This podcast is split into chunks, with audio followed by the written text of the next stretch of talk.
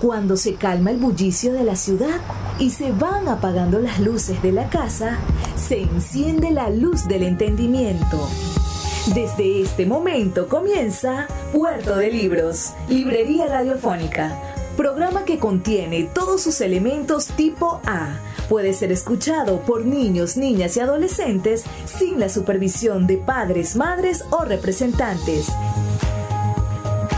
Comienza Puerto de Libros, Librería Radiofónica.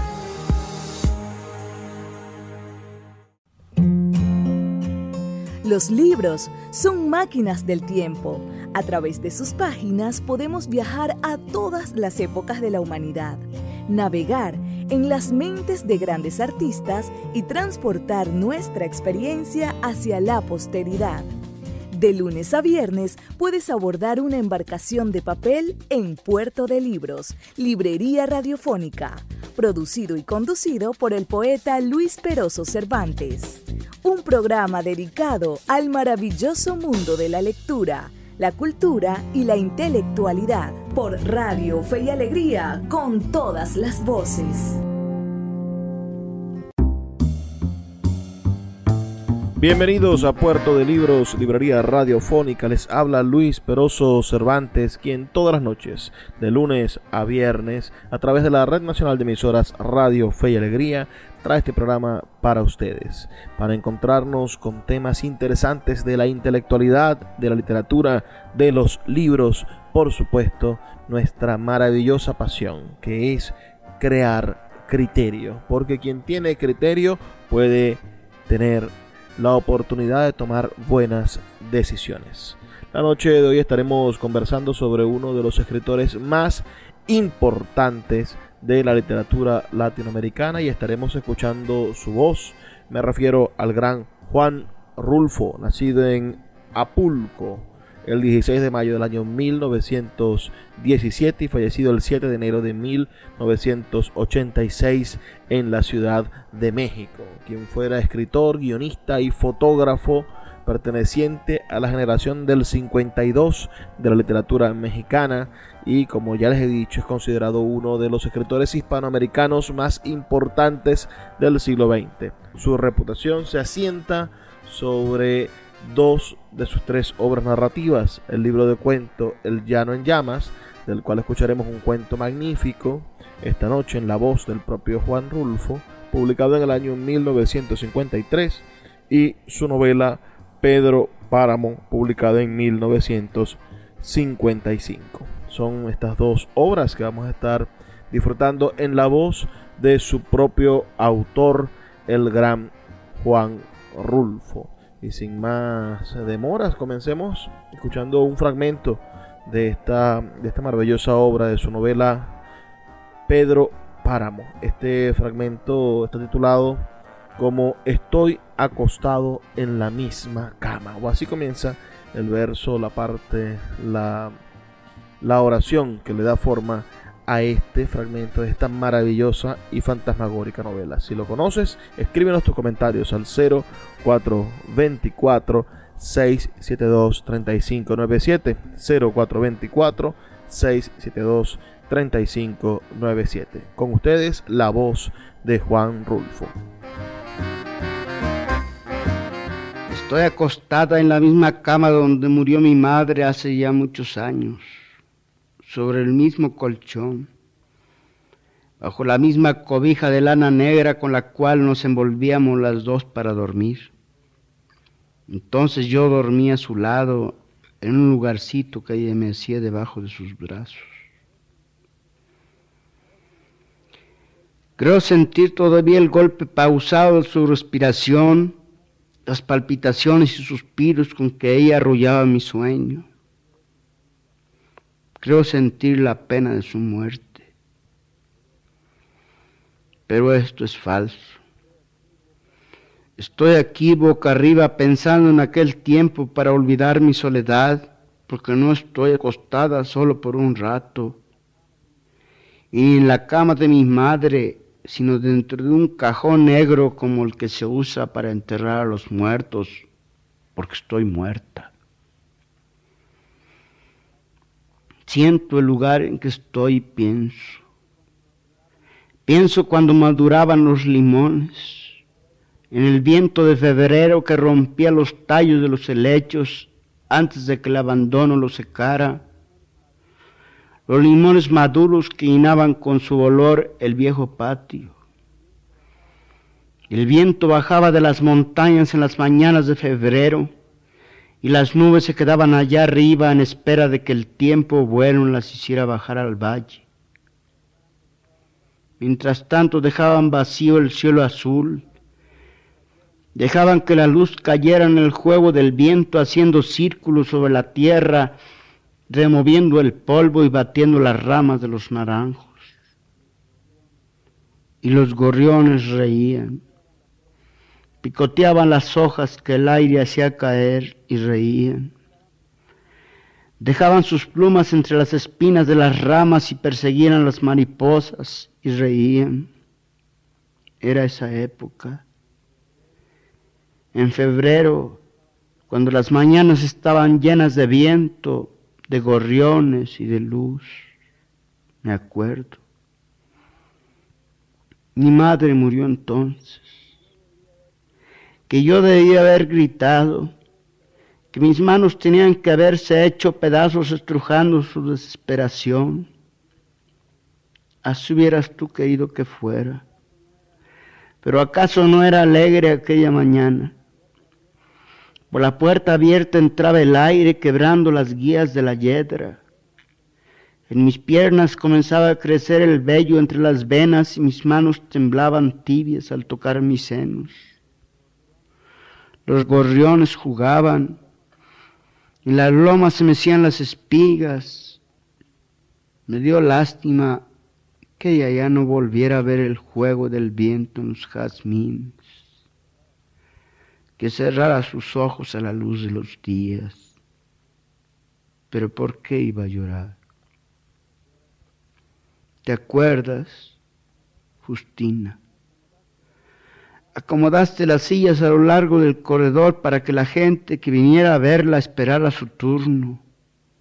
Estuvieron vacías y mi madre sola en medio de los cirios, su cara pálida y sus dientes blancos asomándose a penitas entre sus labios morados endurecidos por la moratada muerte, sus pestañas ya quietas, quieto ya su corazón. Tú y yo allí, rezando rezos interminables sin que ella oyera nada, sin que tú y yo oyéramos nada, todo perdido en la sonoridad del viento debajo de la noche.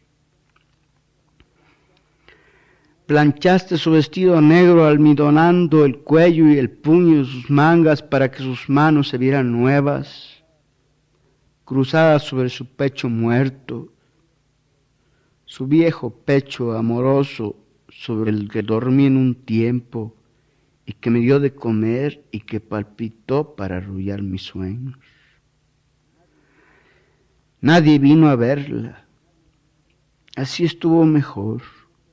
La muerte no se reparte como si fuera un bien. Nadie anda en busca de tristezas. Tocaron la aldaba y tú saliste. Ve tú, te dije. Yo veo borrosa la cara de la gente. Ya es que se vayan que vienen por el dinero de las misas gregorianas. Ella no dejó ningún dinero, díselos Justina, que no saldrá del purgatorio si no le rezan esas misas. ¿Quiénes son ellos para hacer la justicia, Justina? Dices que estoy loca. Está bien y tus sillas se quedaron vacías hasta que fuimos a enterrarla con aquellos hombres alquilados, sudando por un peso ajeno, extraños a cualquier pena. Cerraron la sepultura con arena mojada, bajaron el cajón despacio con la paciencia de su oficio, bajo el aire que les refrescaba su esfuerzo. Sus ojos fríos, indiferentes, dijeron, es tanto y tú les pagaste como quien compra una cosa desanudando tu pañuelo húmedo de lágrimas, exprimido y vuelto a exprimir y ahora guardando el dinero de los funerales. Y cuando ellos se fueron, te arrodillaste en el lugar donde había quedado su cara y besaste la tierra y podrías haber abierto un agujero si yo no te hubiera dicho, vámonos Justina, ella está en otra parte, aquí no hay más que una cosa muerta. Qué maravilloso relato este que se encuentra en esta novela Pedro Páramo del gran Juan Rulfo. Qué, qué diálogo. Bueno, el argumento de la novela se inicia con el relato del personaje principal, Juan Preciado, quien le prometió a su madre en su lecho de muerte que regresaría a Comala para reclamar a su padre, Pedro Páramo, lo que en su momento no les dio. Preciado, cuyo nombre no conocemos hasta avanzada la novela, sugiere que no tenía intenciones de cumplir esa promesa hasta que comienza a tener sueños e ilusiones que finalmente lo, lo, lo inducen a viajar, lo obligan a viajar. Su narración está fragmentada y se ve mezclada con diálogos de su recientemente difunta madre, Dolores Preciado. También se ve interrumpida y reemplazada por una línea narrativa en primera persona que aparentemente es de Pedro Páramo. Preciado se encuentra con varias personas en Comala a quienes en determinado momento comienza a percibir como muertas. Al acabar el primer tercio de la novela, la narración de Preciado se detiene y empieza el monólogo interior de Pedro Páramo como narrador omnisciente.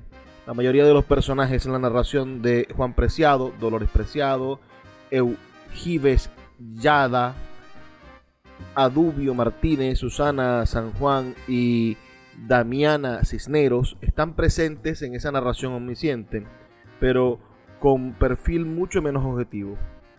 Las dos narrativas mayores que compiten dan versiones descriptivas diferentes de Comala. Sin embargo, es la narración omnisciente la que describe a Pedro Páramo y da detalles de su vida, desde la idealización juvenil hacia Susana San Juan, su encumbramiento, sus abusos tiránicos, su condición de mujeriego, hasta su muerte. Aunque la condición destacable de su personalidad es la crueldad, Pedro Páramo es también mostrado como un padre que adora a su hijo, nacido fuera del matrimonio, Miguel Páramo, igual criado por él en su hogar, también como un astuto jefe que sabe cómo manejar a sus mercenarios de que de otro modo hubiesen arrasado con Comala mientras que la brocha descriptiva de Juan Preciado se presenta en forma más o menos lineal, la de Pedro Páramo aparece en desorden e inserta mm, fragmentos de lo que a él le ha sucedido. La novela es posible ser interpretada como una expresión literaria de las sociedades latinoamericanas abigarradas, siguiendo el concepto propuesto por René Zabaleta mercado. Acabamos de escuchar entonces un fragmento de Pedro Páramo, leído por su autor, el gran Juan Rulfo. Vamos a hacer una pequeña pausa de dos minutos y volvemos con más de este programa dedicado a la voz de Juan Rulfo, a conocer a este gran y maravilloso escritor latinoamericano. Síguenos en arroba Librería Radio. Puerto de Libros, Librería de Autor siete años siendo la librería virtual más grande de Venezuela, con dos sedes físicas, una en el Teatro Baral de Maracaibo y otra en la Vereda del Lago. Es un centro cultural dedicado al libro, proyecciones de cine gratuitas, talleres literarios, formación de nuevos escritores, talleres de teatro y de música, todo en un espacio dedicado al mundo de los libros y del conocimiento. Síguenos en nuestras redes sociales arroba puerto de libros y compra todos nuestros libros en la página web www.puertodelibros.com.be. Puerto de Libros, la librería que estás buscando.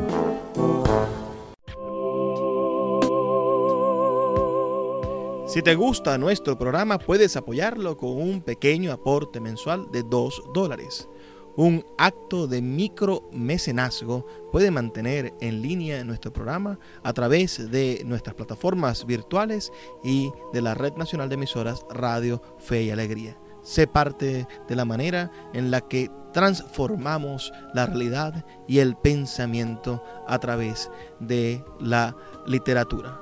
Apóyanos para seguir llevando a tus hogares Puerto de Libros, Librería Radiofónica. Más información al 0424-672-3597.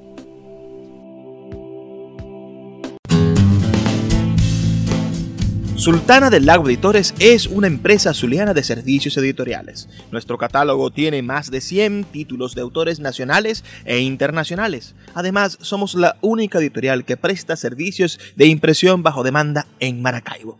No necesitas invertir en grandes tirajes. Tus lectores pedirán tu libro, nosotros lo imprimiremos y tú obtendrás regalías. Por ello, también editamos internacionalmente en Amazon y Google Play Books. Conoce más en nuestra nueva página web www.sultanadelago.com o siguiéndonos en Instagram como arroba sultana del lago. El poeta Luis Peroso Cervantes le acompaña en Puerto de Libros, Librería Radiofónica, por Radio Fe y Alegría, con todas las voces.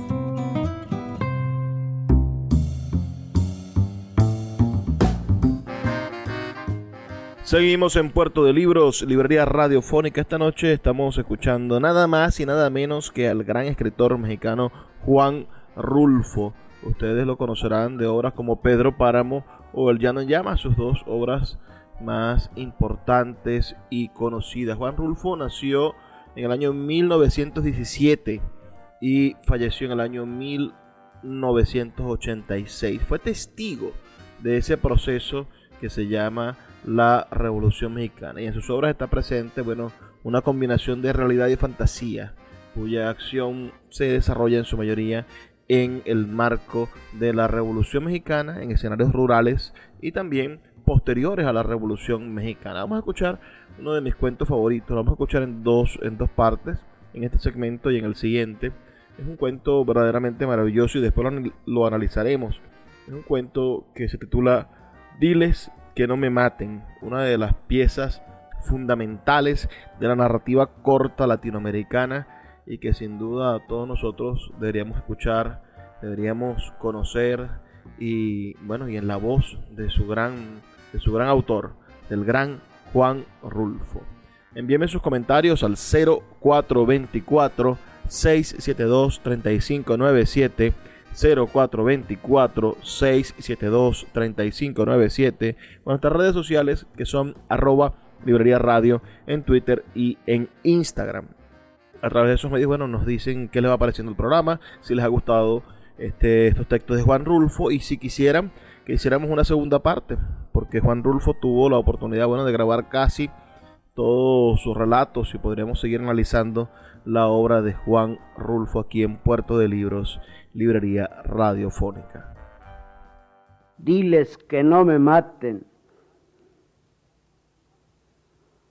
Diles que no me maten, Justino anda, vete a decirles eso, que por caridad,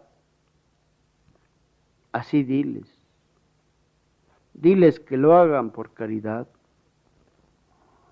No puedo. Hay un sargento que no quiere oír hablar nada de ti. Haz que te oiga Date tus mañas y dile que para sustos ya estuvo bueno. Dile que lo haga por caridad de Dios. No se trata de sustos. Parece que te van a matar de de veras y yo ya no quiero volver allá. Anda otra vez, solamente otra vez a ver qué consigues. No, no tengo ganas de ir.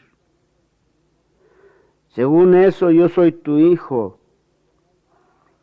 Y si voy mucho con ellos, acabarán por saber quién soy. y les dará por afusilarme a mí también. Es mejor dejar las cosas de este tamaño. Anda, Justino, diles que tengan tantita lástima de mí, no más eso diles. Justino apretó los dientes y movió la cabeza diciendo, no. Y siguió sacudiendo la cabeza durante mucho rato.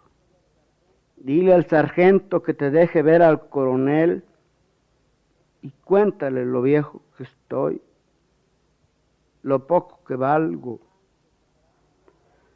¿Qué ganancia sacará con matarme? Ninguna ganancia. Al fin y al cabo, él debe de tener un alma. Dile que lo haga por la bendita salvación de su alma. Justino se levantó de la pila de piedras en que estaba sentado y caminó hasta la puerta del corral. Luego se dio vuelta para decir, voy pues, pero si de perdida me afusilan a mí también, ¿quién cuidará de mi mujer y de mis hijos? La providencia, Justino, ella se encargará de ellos. Ocúpate de ir allá y ver qué cosas haces por mí. Eso es lo que urge. Lo habían traído de madrugada y ahora era ya entrada la mañana y él seguía todavía allí amarrado en un horcón esperando. No se podía estar quieto. Había hecho el intento de dormir un rato para apaciguarse, pero el sueño se le había ido. También se le había ido el hambre. No tenía ganas de nada, solo de vivir. Ahora que sabía bien a bien que lo iban a matar, le habían entrado unas ganas tan grandes de vivir como solo las puede sentir un recién resucitado. ¿Quién le iba a decir que volvería a aquel asunto tan viejo, tan rancio, tan enterrado como creía que estaba? Aquel asunto de cuando tuvo que matar a don Lupe, no nada más por no más, como quisieron hacerle ver los de Alima, sino porque tuvo sus razones. Él se acordaba. Don Lupe Terreros, el dueño de la puerta de piedra, por más años su compadre,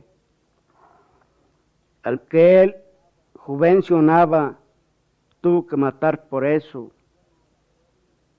por ser el dueño de la puerta de piedra y que siendo también su compadre, le negó el pasto para sus ganados.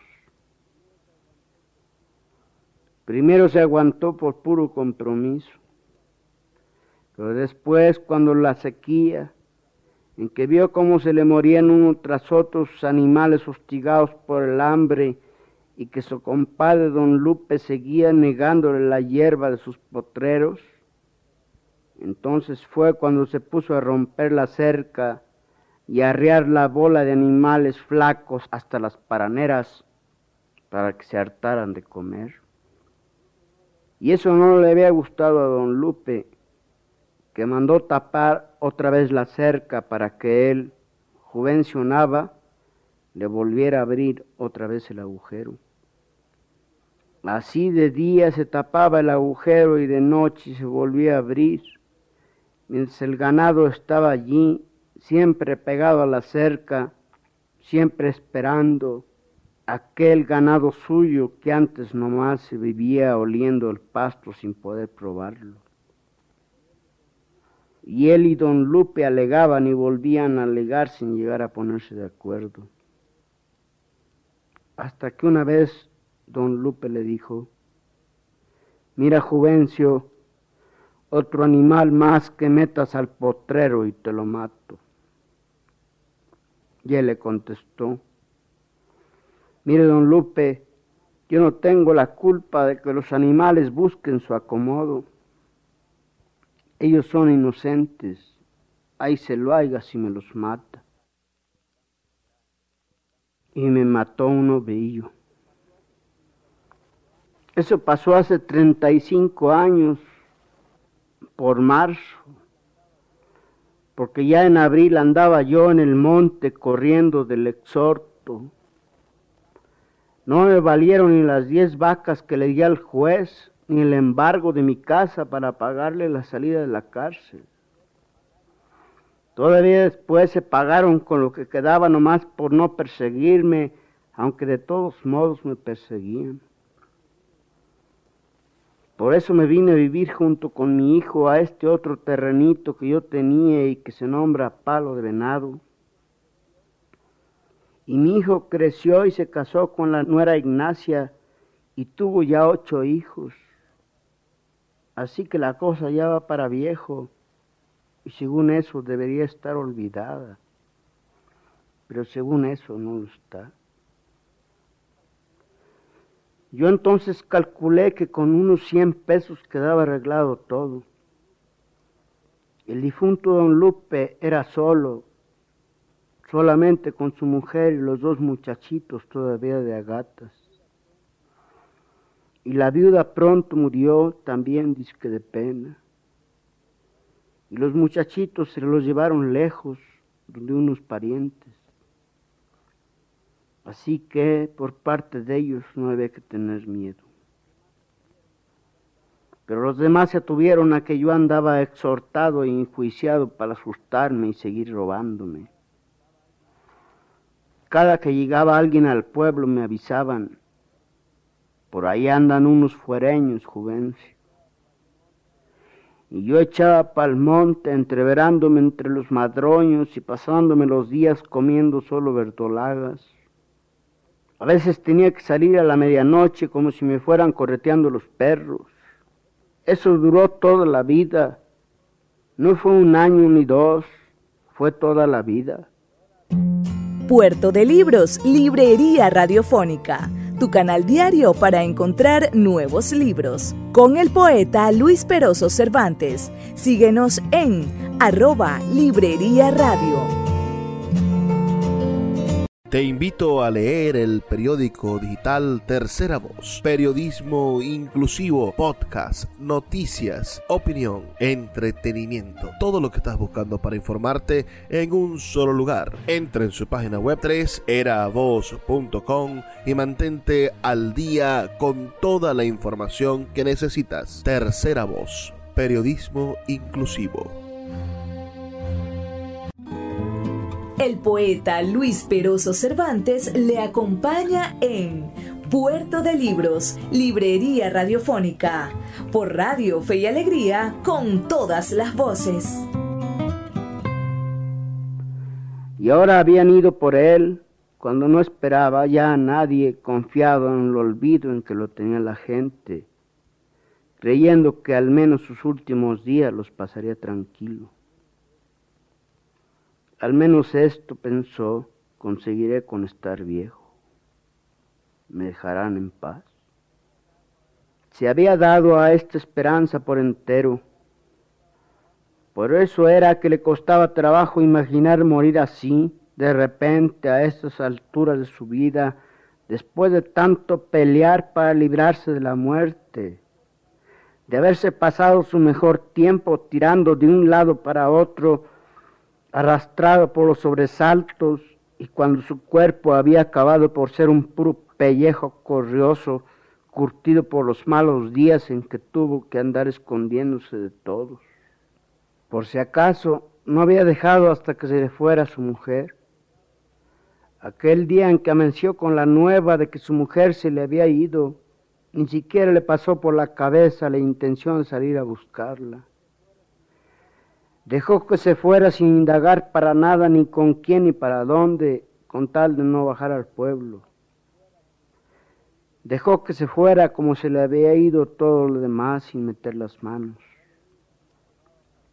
Ya lo único que le quedaba para cuidar era la vida y ésta la conservaría como diera lugar.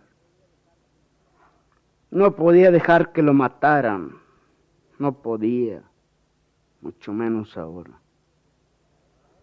Pero para eso lo habían traído de allá, de palo de venado. No necesitaron amarrarlo para que lo siguiera.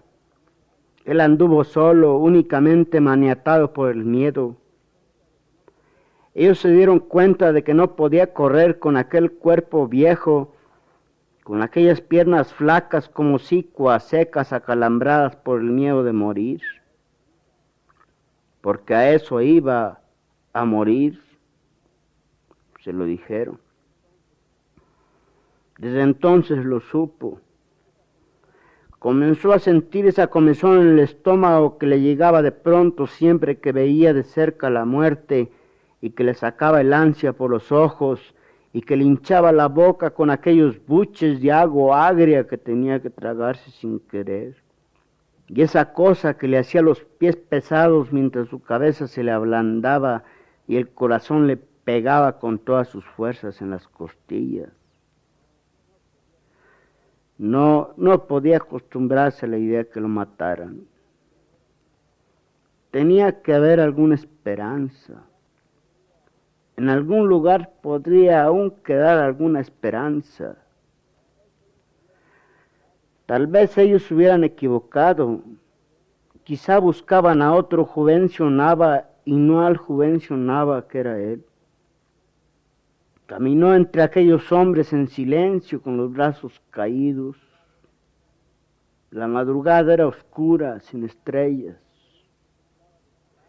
El viento soplaba despacio, se llevaba la tierra seca y traía más, llena de ese olor como de orines que tiene el polvo de los caminos.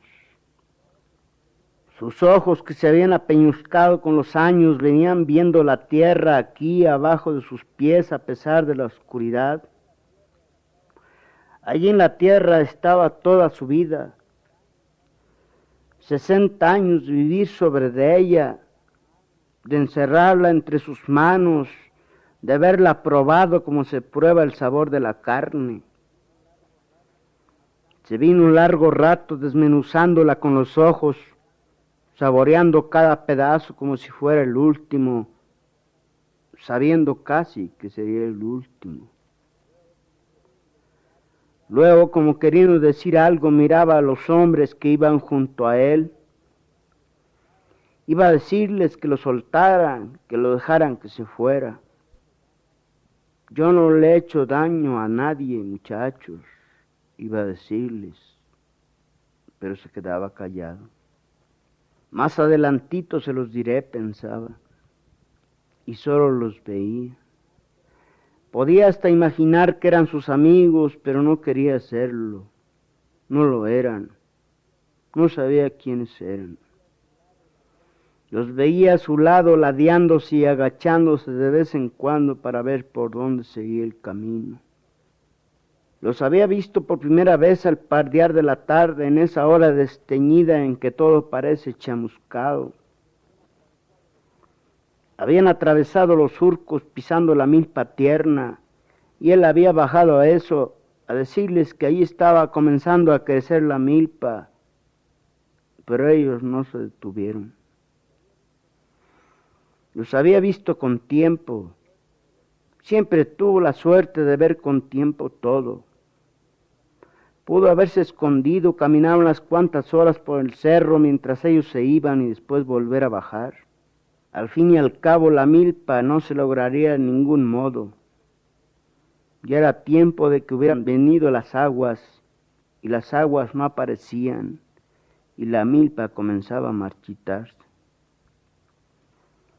Así que ni valía la pena de haber bajado, haberse metido entre aquellos hombres como en un agujero para ya no volver a salir.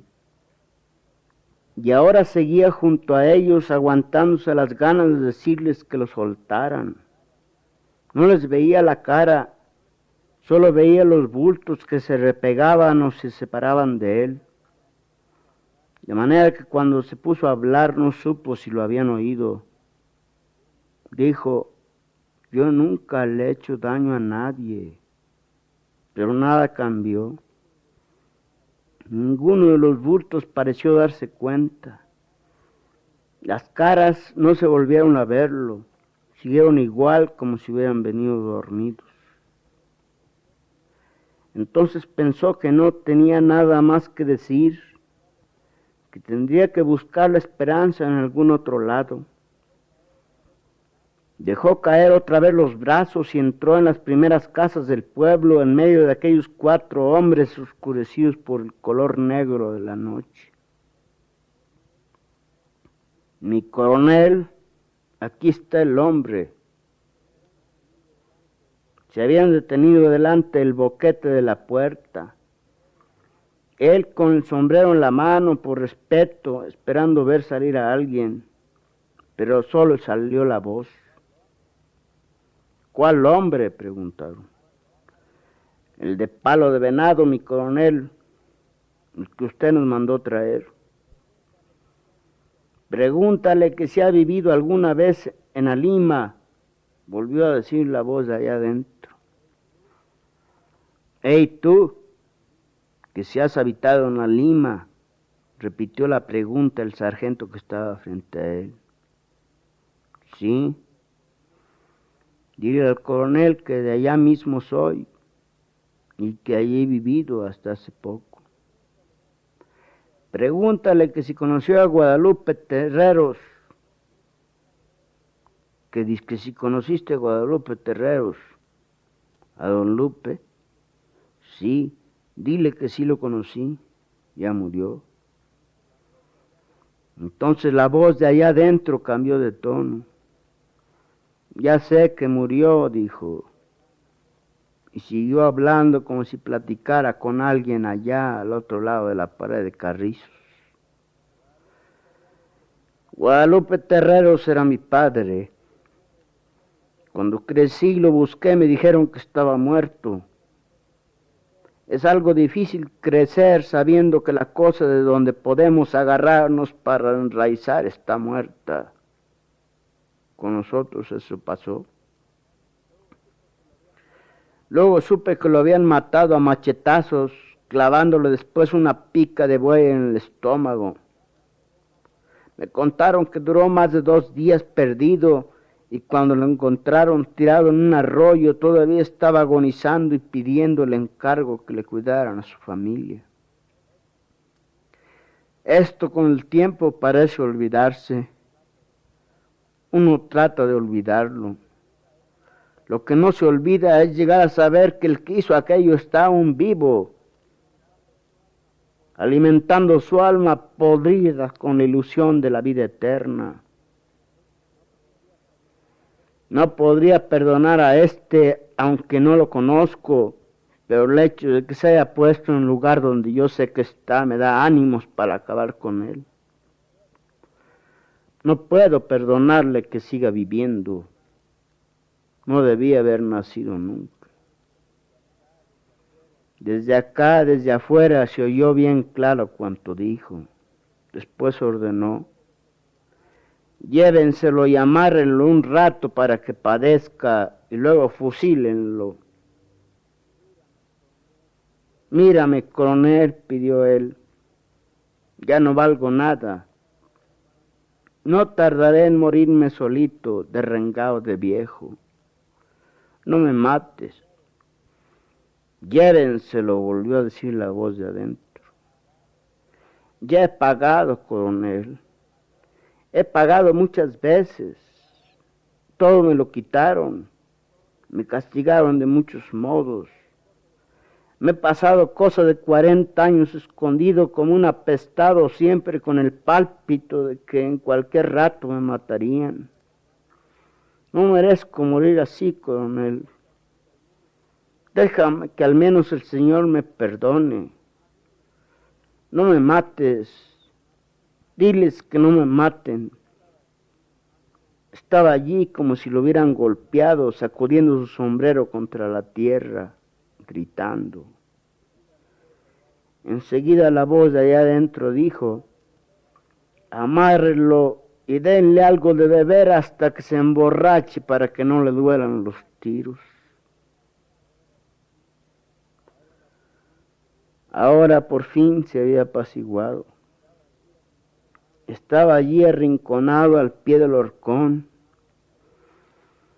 Había venido su hijo Justino y su hijo Justino se había ido y había vuelto y ahora otra vez venía. Lo echó encima del burro, lo apretaló bien apretado al aparejo para que no se fuera a caer por el camino.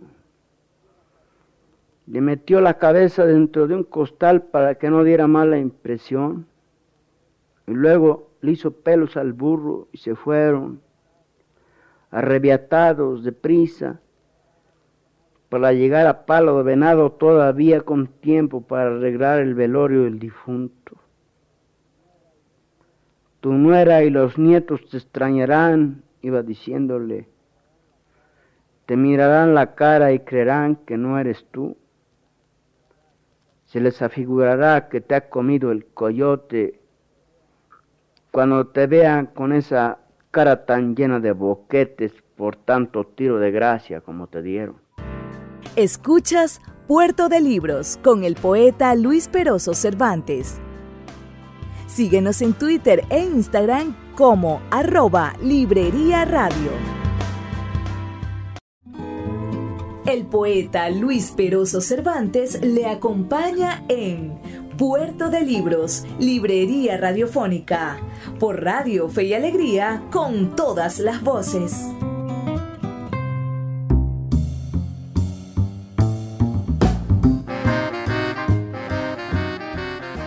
Seguimos en Puerto de Libros, Librería Radiofónica, ya en nuestro último segmento. Acabamos de escuchar en el segmento anterior uno de los mejores relatos de la literatura latinoamericana.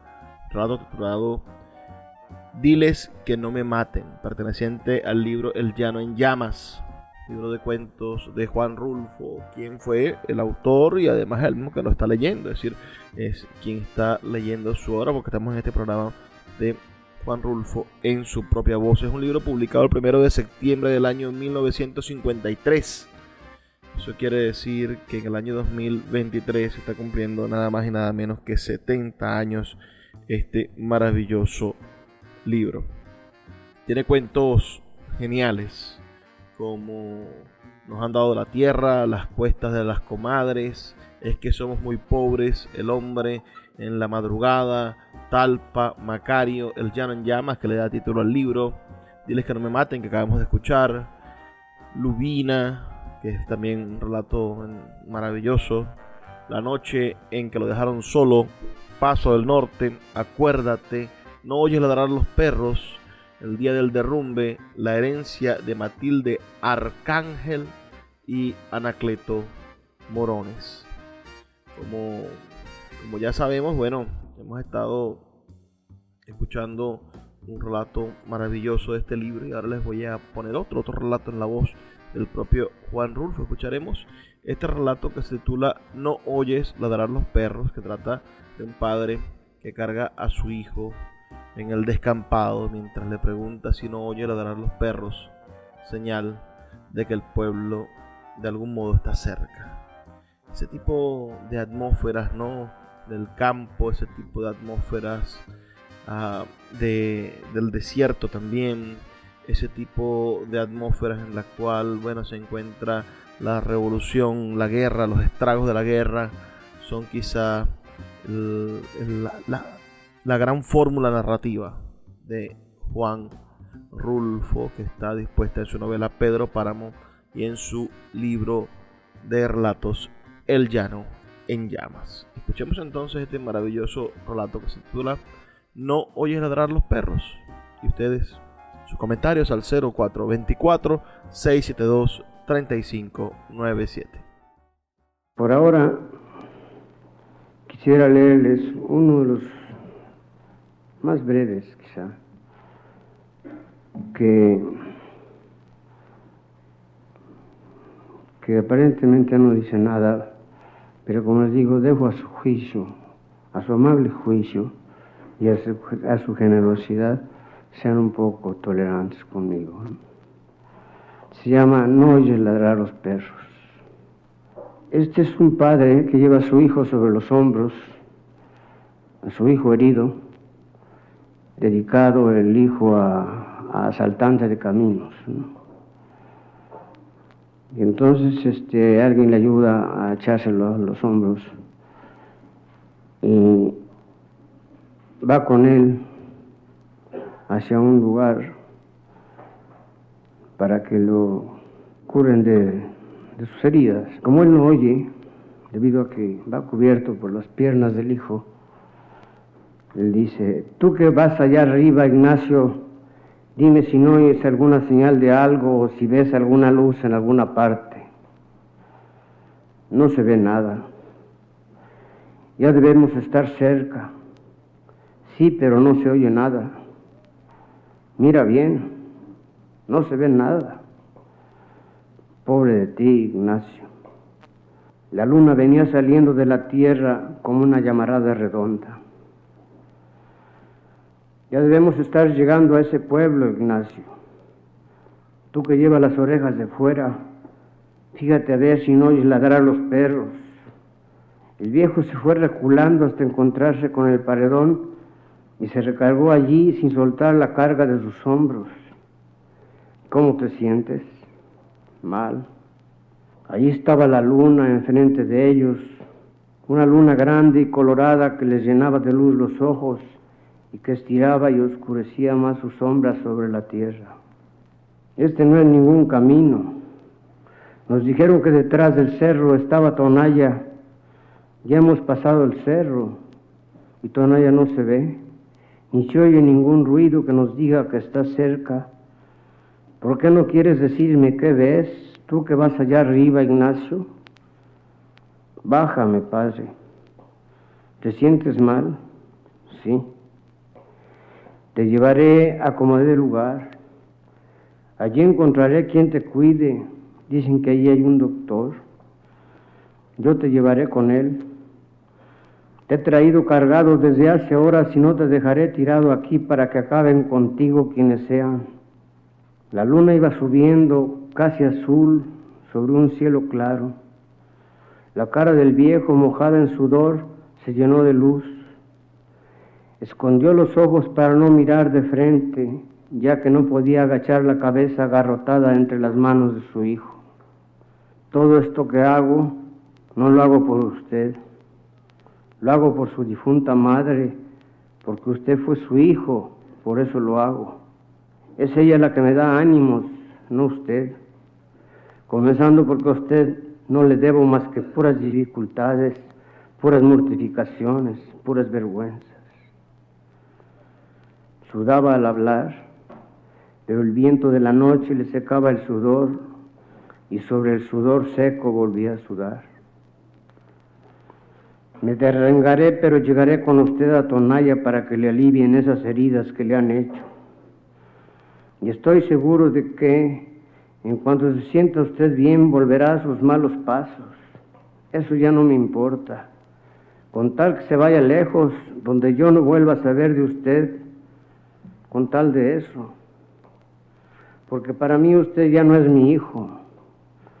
Lo dije desde que supe que usted andaba trajinando por los caminos, viviendo del robo y matando gente.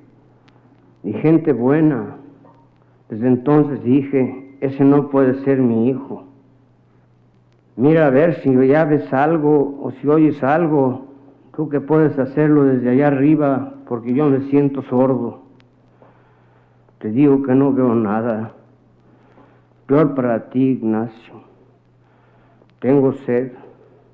Aguántate. Ya debemos estar cerca. Lo que pasa es que ya es muy noche y han de haber apagado la luz en el pueblo.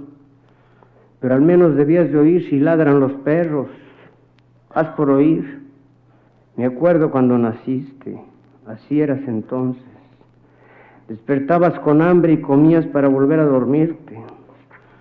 Y tu madre te daba agua porque ya te habías acabado la leche de ella. No tenías llenadero y eras muy rabioso. Nunca pensé que con el tiempo se te fuera a subir aquella rabia a la cabeza, pero así fue. Tu madre, que en paz descanse, quería que te criaras fuerte, quería que cuando tú crecieras irías a ser su sostén. No te tuvo más que a ti. El otro hijo que iba a tener la mató y tú la hubieras matado otra vez si ella estuviera viva a estas alturas. Sobre su cabello sintió que caían gruesas gotas como de lágrimas. ¿Lloras, Ignacio? ¿Lo hace llorar a usted el recuerdo de su madre, verdad? Pero nunca hizo usted nada por ella. Nos pagó siempre mal. Ya ve, ahora lo han medio herido. ¿Qué pasó con sus amigos? Los mataron a todos. Pero ellos no tenían a nadie. Ellos bien hubieran podido decir, no tenemos a quien darle nuestra lástima. Pero usted, Ignacio, ahí estaba ya el pueblo. Vio brillar los tejados bajo la luz de la luna. Tuvo la impresión de que lo aplastaba el peso de su hijo al sentir que las corvas se le doblaban en el último esfuerzo. Al llegar al primer tejabán, se recostó sobre el pretil de la acera y soltó el cuerpo flojo como si lo hubieran descoyuntado. Destrabó difícilmente los dedos con que su hijo había venido sosteniéndose de su cuello y al quedar libre oyó como por todas partes ladraban los perros. Y tú no los oías, Ignacio, dijo, no me ayudaste ni siquiera con esa esperanza.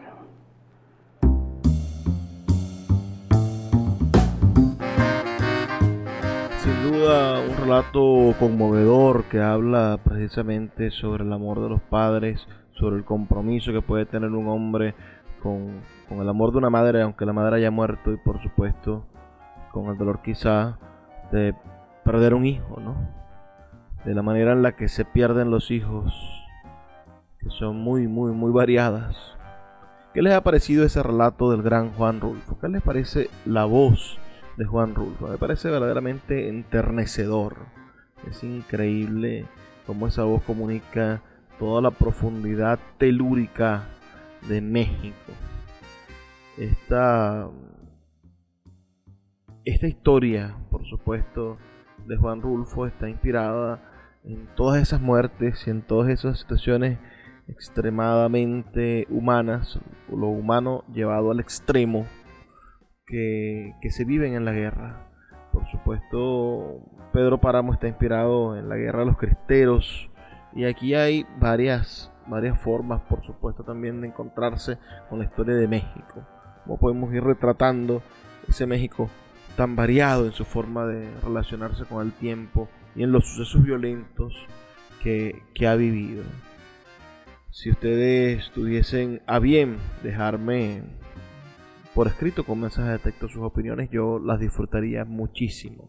Recuerden que el número de teléfono es al 0424 672 3597 0424 672 3597 o en nuestras redes sociales también pueden escribirnos al que son en Twitter y en Instagram arroba librería radio también pueden ir a escuchar este programa y todos los anteriores. Este programa es el 508. Pueden escuchar los otros 507 programas en nuestra página web librariaradio.org o en nuestro canal de YouTube Luis Peroso Cervantes. Ustedes colocan mi nombre Luis Peroso Cervantes en YouTube y les va a salir bueno mi canal donde se encuentra no solamente este podcast, este el podcast de este programa de radio, sino también bueno nuestros diferentes eh, formas de iniciativas culturales audiovisuales. También tenemos un podcast llamado Cuestionarios Cervantes, otro llamado Nitan Calvary con dos pelucas y uno que hacemos con muchísimo cariño con nuestro amigo Juan Carlos Fernández llamado Reverso. Además de las 7 de la mañana, que son una serie de ideas que damos todos los días a las 7 de la mañana. Ha sido un inmenso placer trabajar para ustedes, compartir con ustedes la voz del gran Juan Rulfo. Trabajó con placer, como les digo, con gusto, con alegría, Luis Peroso Cervantes. A través de la Red Nacional de Emisoras Radio Fe y Alegría, 23 emisoras conectadas a esta hora para llevar libros hacia sus hogares. Nos toca despedirnos, pero no sin antes pedirles que por favor sean felices, lean poesía.